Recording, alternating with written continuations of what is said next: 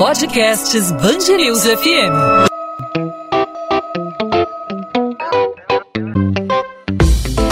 Dois às 20, com Maurício Bastos e Luana Bernardes. A pandemia de Covid-19 tem trazido efeitos devastadores. Além dos mais de 400 mil mortos apenas no Brasil e dos milhões de contaminados, a crise sanitária tem levado as pessoas ao limite da saúde mental.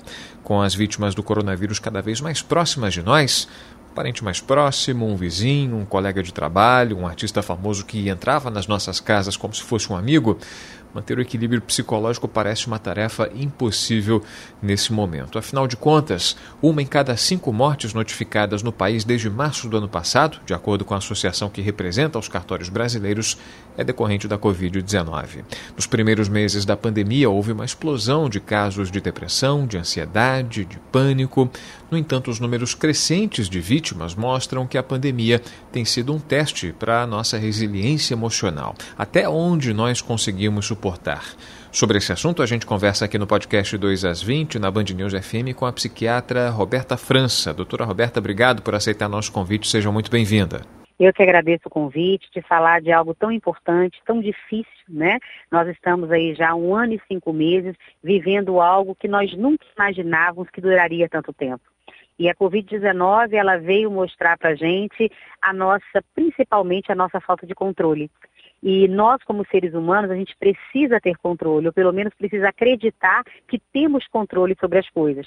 Quando você acredita que tem controle, parece que você consegue se, se entender melhor com as situações. E a Covid nos mostra justamente isso, essa falta de controle. E isso traz angústia, traz ansiedade, traz medo e a gente precisa cada vez mais aprender a trabalhar esses mecanismos para a gente se proteger, né? Porque não é fácil vivenciar isso todos os dias e os números são cada vez mais alarmantes.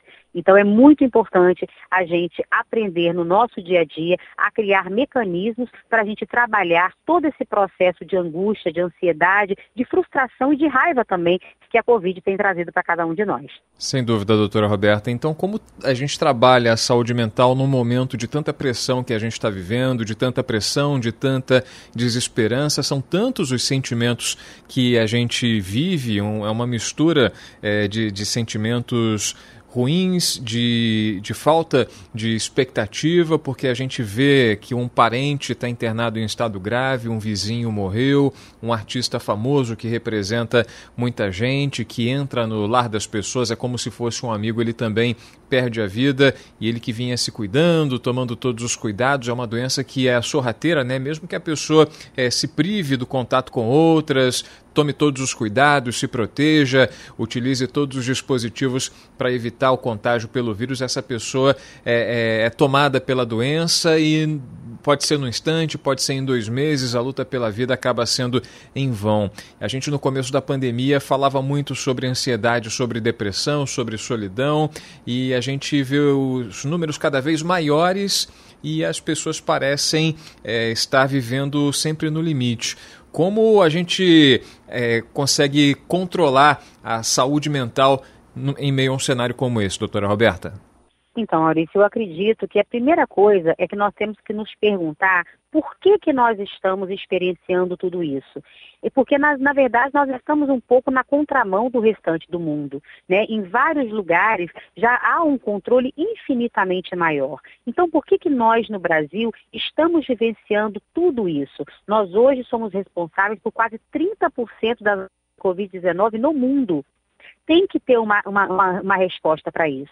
É claro que nós tivemos desde o começo um erro muito grave em todas as esferas governamentais no, na, no, no, falar da Covid. A nossa população, ela nunca teve uma fala única, ela nunca recebeu do governo federal, do governo estadual, dos governos municipais, uma fala única de responsabilidade social, de respeito, de educação mesmo, como, como é a Covid, o que é a Covid, como temos que, que nos comportar diante da Covid. E por essa falta de educação de, social, nós não entendemos até hoje. Infelizmente, um ano e cinco meses depois, nós ainda temos que discutir coisas muito básicas. As pessoas andam na rua sem máscara, as pessoas usam a máscara no queixo, as pessoas usam a máscara no bolso. Então a gente ainda precisa discutir coisas muito básicas. As pessoas se aglomeram, pessoas, eh, a gente tem a, as orientações né, do governo, da, da, da, das cidades, explicando a importância de não fazer, de não fazer aglomeração, de ter o distanciamento, e a gente vê festa clandestina. Você vê as pessoas indo para a praia aglomerar, carregando bandeira, para não ter é, distanciamento social. Então, isso tudo foi fazendo com que a gente pagasse um preço muito alto. Então, hoje, eu acho que a reflexão que nós precisamos ter é qual é a nossa responsabilidade nesse caos. E precisamos de verdade, a pandemia é uma realidade. Goste a gente ou não. Eu não gosto, você não gosta, está todo mundo cansado, está todo mundo exausto. Mas nós precisamos ter consciência social. Então, é entender que neste momento, ficar em casa é um ato de amor, é um ato de cuidado para aqueles que podem ficar. Utilizar a máscara é chato, incomoda, aperta, não é, a gente não está acostumado, mas nós temos que nos acostumar, porque ela vai me proteger, vai te proteger e vai proteger os seus. Então, essa resiliência, esse entendimento, esse respeito ao próximo, esse sentimento de coletividade é que precisa exacerbar dentro de nós.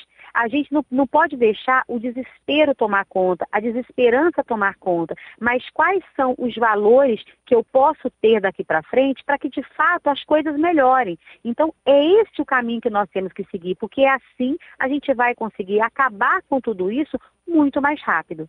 Sem dúvida, doutora. E a gente, a senhora falou de falta de exemplo, né, e falta de uma, de uma linha única de, de conduta para poder, de alguma forma, diminuir o impacto da, da pandemia na, em meio à sociedade, né, e para que as pessoas não sofram tanto, né. A gente, de uns anos para cá, tem ouvido palavras que estão é, sempre na boca das pessoas: gratidão, resiliência e empatia. A gente está vivendo um momento forte, a gente falou já agora nesse papo, né, de resiliência que a gente está a resiliência é a capacidade de, de, de, esticar e de comprimir, enfim, de, de ampliar os nossos limites, né? E a empatia é a capacidade de se colocar no lugar do outro. Senhora, na, na sua opinião, é, são palavras que as pessoas proferem sem saber o significado? São palavras que são proferidas assim da boca para fora? As pessoas não entendem o real significado de, dessas palavras no contato diário com as pessoas, na vida em sociedade, está faltando de fato empatia na prática, na opinião da senhora? Olha, você tocou num ponto muito especial, né? Porque uma coisa é a palavra que eu profiro, outra coisa é o que eu executo. Então, mais importante do que você falar sobre empatia, sobre você falar sobre resiliência, você falar sobre fé, você falar sobre esperança, é você de fato praticar é você praticar a empatia todos os dias. E como eu pratico a empatia todos os dias? É me colocando no lugar do outro. Não precisa morrer ninguém da minha família para que eu seja solidária à dor da sua família que você perdeu. Eu não preciso morrer alguém do próximo a mim para eu ter empatia pelo sofrimento daquela pessoa. É ter a resiliência, mas praticar essa resiliência. E como eu pratico a resiliência? Não é dizer, ah, eu sou resiliente, mas será que no meu dia a dia eu verdadeiramente procuro me adequar? Porque a resiliência é isso. Não é viver no país da Alice das Maravilhas, fingir que nada está acontecendo, mas é de fato fazer com que aquele processo seja mais leve. E como pode ser mais leve? Eu usando a máscara, promovendo o distanciamento social, usando o álcool em gel, evitando as aglomerações, fazendo educação social, falando com seu amigo, com seu colega, com seu parente, com sua família. Vamos conversar de forma saudável sobre as coisas que estão acontecendo, sem briga. Né? Ao invés de falar de fé, professe a sua fé. E a fé é aquela, aquela coisa que você vai e depois você olha né? Independente da religião. A gente não está discutindo é, o preto, o branco, o pobre, o gay, nada. A gente está dizendo de pessoas, de seres humanos, independente de qualquer coisa. A fé é isso, é você olhar para o outro como o outro é. É um ser humano como você, sem rótulos, né? Então tudo isso são coisas que mais do que falar, nós precisamos de fato vivenciar. E aí sim, vivenciando todo esse processo, certamente toda essa dor, todo esse sofrimento que é real, ele pode ser minimizado. Porque quando a gente põe o amor na frente, quando a gente põe o respeito na frente, a esperança vem em seguida. Doutora Roberta França, é, muitas pessoas que talvez possam estar ouvindo essa nossa conversa é, estão vivendo, estão sentindo na pele essa tudo, tudo isso, tudo isso que a gente vem falando desde o começo do papo, né, da, da questão da ansiedade, da questão da depressão e da angústia, de momentos muito difíceis é, pelo enclausuramento, né? Muitas pessoas não conseguem sair de casa, muitas pessoas têm realmente pânico de sair, né? Ao contrário de outras que é, saem de maneira indiscriminada, sem o mínimo cuidado consigo, com os familiares e com outras pessoas com quem elas cruzam pelo caminho. É, a, a, o ideal é que as pessoas tentem pelo menos procurar uma ajuda é, especializada para que essa, essas dores da alma não, não sejam tão agudas como muita gente está vivendo agora. Né? Não tenha dúvida. É, eu falo sempre, sentir a dor do outro, sofrer, se angustiar, né, ficar com medo, são sentimentos normais diante do cenário que nós estamos vivendo. Mas no momento em que esses sentimentos passam a tomar conta da sua rotina, que te impedem de vivenciar uma rotina saudável, temos um problema e precisamos pedir ajuda. Precisamos desmistificar a ideia da depressão, da ansiedade, do pânico, como uma besteira, como uma frescura, como algo que basta você lavar uma roupa ou fazer alguma coisa da sua vida que vai passar. É uma doença como outra qualquer. A depressão, a ansiedade, as doenças psiquiátricas de um modo geral, é como a hipertensão, o diabetes, o hipotiroidismo ou a osteoporose. Elas merecem ser vistas com o mesmo carinho, com o mesmo cuidado. Né? Nem sempre a pessoa dá conta de sair daquilo sozinha e não tem que dar mesmo. Então esse é o momento de pedir ajuda, seja no psiquiatra, seja no seu médico de confiança, seja no, no psicólogo, mas importante é pedir ajuda. E quem está do lado, se perceber que aquela pessoa não está bem, que tem alguma coisa diferente, se o seu coração está dizendo que tem alguma coisa errada, não se isente de pedir ajuda por aquela pessoa, não se isente de estender a mão, porque muitas vezes a, a, a, a tragédia acontece por isso, né? Porque a pessoa não está nem com força de pedir ajuda e quem está no entorno às vezes acha que não que não deve se meter. E a gente precisa sim cuidar uma, cada vez mais um dos outros, porque todos nós estamos exaustos, todos nós, em maior ou menor grau, estamos de fato muito cansados. É uma situação muito pesada que a gente vem vivendo ao longo desse um, quase um ano e meio. Então, todos nós precisamos de ajuda, merecemos atenção, merecemos um olhar generoso, né? Não tem que ficar quantificando dor. Não existe dor maior, dor menor. Existe apenas a dor. A dor de um ser humano e a dor de um outro ser humano. E a gente precisa cuidar nós precisamos cuidar um dos outros, porque só assim nós vamos sair de tudo isso, aí sim, praticando a fé, a resiliência, né, a esperança e o amor.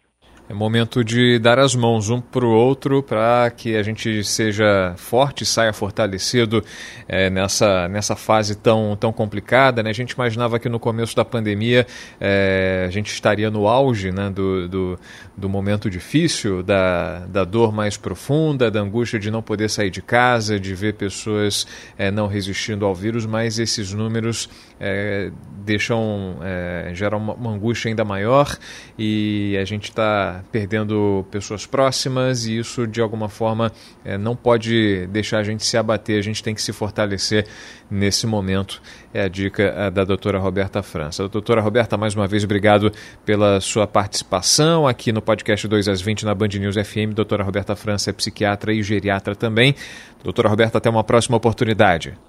Muito obrigada, um grande abraço a todos e vamos seguir com essa linha né, de responsabilidade social, de compreensão de que o, a, o tempo exige isso, mas que vai passar. Tudo na vida passa. A gente só precisa acreditar e fazer a nossa parte para que tudo aconteça da melhor forma possível. Até a próxima. 2 às 20, com Maurício Bastos e Luana Bernardes.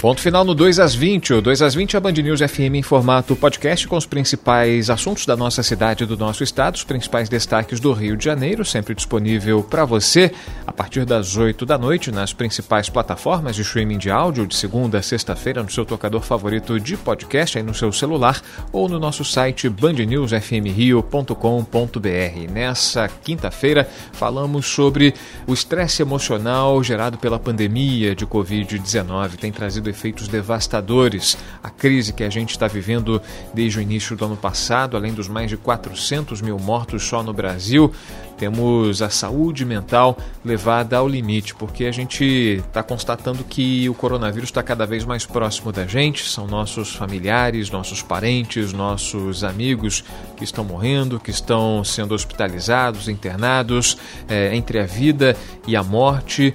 O caso mais recente do ator Paulo Gustavo, que sensibilizou todo o Brasil por conta da luta de quase dois meses hospitalizado contra o coronavírus, vivendo esse período em estado gravíssimo. Ele não suportou, não resistiu aos efeitos da Covid-19 e morreu aos 42 anos. Um jovem talento que levava alegria todos os dias à casa de milhões de brasileiros. É como se fosse alguém próximo, alguém da nossa família. Isso sensibilizou e muito a nossa sociedade e está testando aí o nosso emocional, o nosso psicológico, e aí a gente se pergunta até onde a gente consegue suportar. Sobre esse assunto a gente conversou com a psiquiatra Roberta França. Bom, podcast 2 às 20 volta nessa sexta-feira e, claro, a gente conta com a sua participação, não apenas ouvindo, mas também sugerindo assuntos para a gente abordar, fazendo sua crítica, sua pergunta. Fique à vontade para participar. Você pode mandar sua pergunta, sua participação diretamente para mim no arroba Maurício Bastos Rádio no Instagram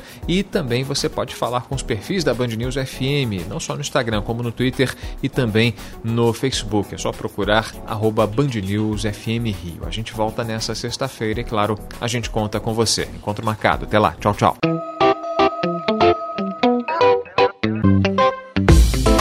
Dois às 20, com Maurício Bastos e Luana Bernardes.